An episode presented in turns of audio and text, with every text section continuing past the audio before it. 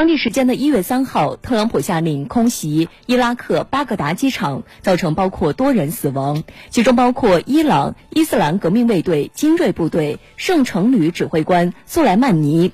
伊朗革命卫队随后在声明中证实了苏莱曼尼少将遇难的消息。伊朗于当天举行全国哀悼日，数万名伊朗民众走上街头，谴责美国的袭击，反美情绪高涨。事实上，苏莱曼尼之死，无论在政治意义上还是军事意义上，都跟此前的本拉登或 IS 头目巴巴格达迪完全不同。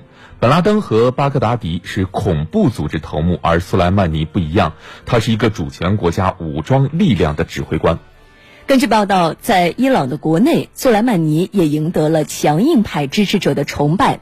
分析人士称，苏莱曼尼的外交影响力甚至超过了伊朗外长扎里夫，是伊朗的三号人物。伊朗最高领袖哈梅内伊则誓言要对美国进行最严厉的报复。伊朗外长扎里夫发推特表示，这是国际恐怖主义行为，极其危险且愚蠢地加剧了紧张局势。美国要为其流氓冒险主义造成的所有后果负责。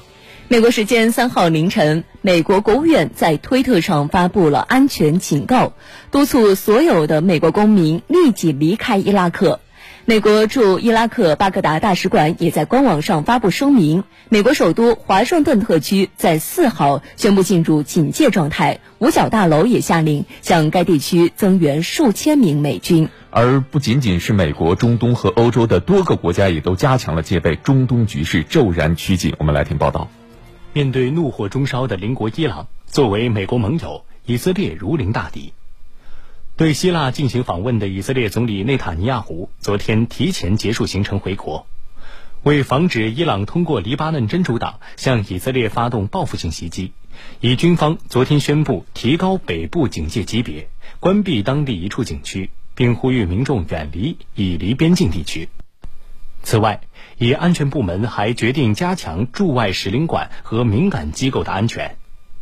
与此同时，德国昨天宣布限制在伊拉克部署的德方军事人员行动，英国也强化了驻伊军事人员的安全保护措施，法国则提醒在伊朗的法国公民谨慎外出。三国纷纷呼吁各方保持克制，降级冲突。然而，死亡带来的仇恨一时难以平息。针对美方袭击。叙利亚、黎巴嫩均用上了“犯罪”一词。叙利亚总统阿萨德昨天致信伊朗最高领袖哈梅内伊，称美国的罪行只会继续加强叙利亚反对美国在中东政策的决心。黎巴嫩真主党同一天表示，美国通过这一犯罪手段不能达成任何目的，真主党将会继续完成苏莱曼尼未完成的事业。俄罗斯总统普京也谴责称，美方此举可能严重加剧地区紧张。俄外长拉夫罗夫呼吁美国放弃武力解决国际问题的方法。联合国秘书长古特雷斯也通过其发言人对海湾地区近期不断升级的局势表示担忧。This is a moment in which leaders must exercise maximum restraint. The world cannot afford another war in the Gulf. 美伊斗法突然生变，将中东局势带入转折点。有分析认为，美国和伊朗在伊拉克乃至中东的势力或将转入正面交锋。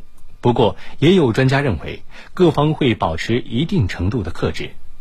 一方面，特朗普政府不愿因对伊朗采取全面军事行动而干扰到总统选举；另一方面，伊朗也有着自己的顾虑。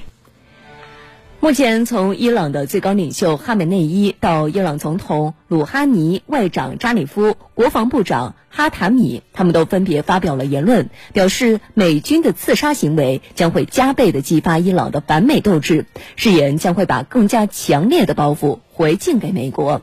那么，如果伊朗展开报复，会有什么样的选择？美伊之间直接开战的可能性到底有多大？中东地区会不会陷入战争当中呢？我们来听国际问题专家李少先的分析。我认为伊朗的报复啊，呃，有很多的选择啊。我们从软到硬啊，可以区分为这么四个层次。首先呢。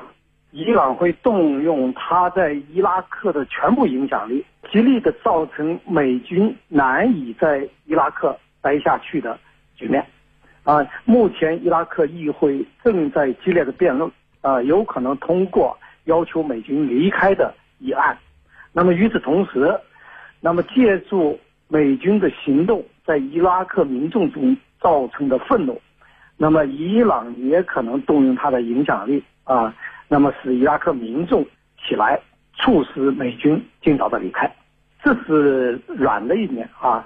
那么稍微再硬一些的一面呢，大家要知道，苏莱马尼呢。是他的地区影响力是非常之大的，他在这个地区活动了二十多年，培养了大批的追随者、支持者、粉丝啊。那么苏莱曼马尼之死啊，使得这一些追随者处于极度的这个悲愤、愤怒之中啊。他们随时可能对相关的目标，特别美国的目标，发动攻击。呃，之所以目前还稍显平静啊，一个是。呃，苏莱马尼的这个葬礼还没举行啊，那么同时呢，这些力量可能还在等待伊朗官方的消息啊，这是第二个层面。那么第三个层面，伊朗国家层面不可能不做出反应。总体来讲，我认为美国在中东地区，伊朗国家力量能够够及的地方啊，都在伊朗的报复范围之内，包括。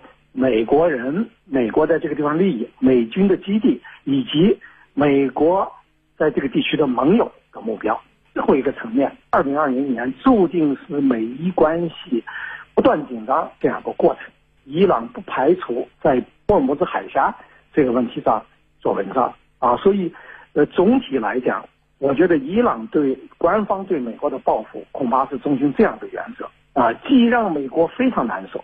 同时，又让美国能够容忍，吞下苦果。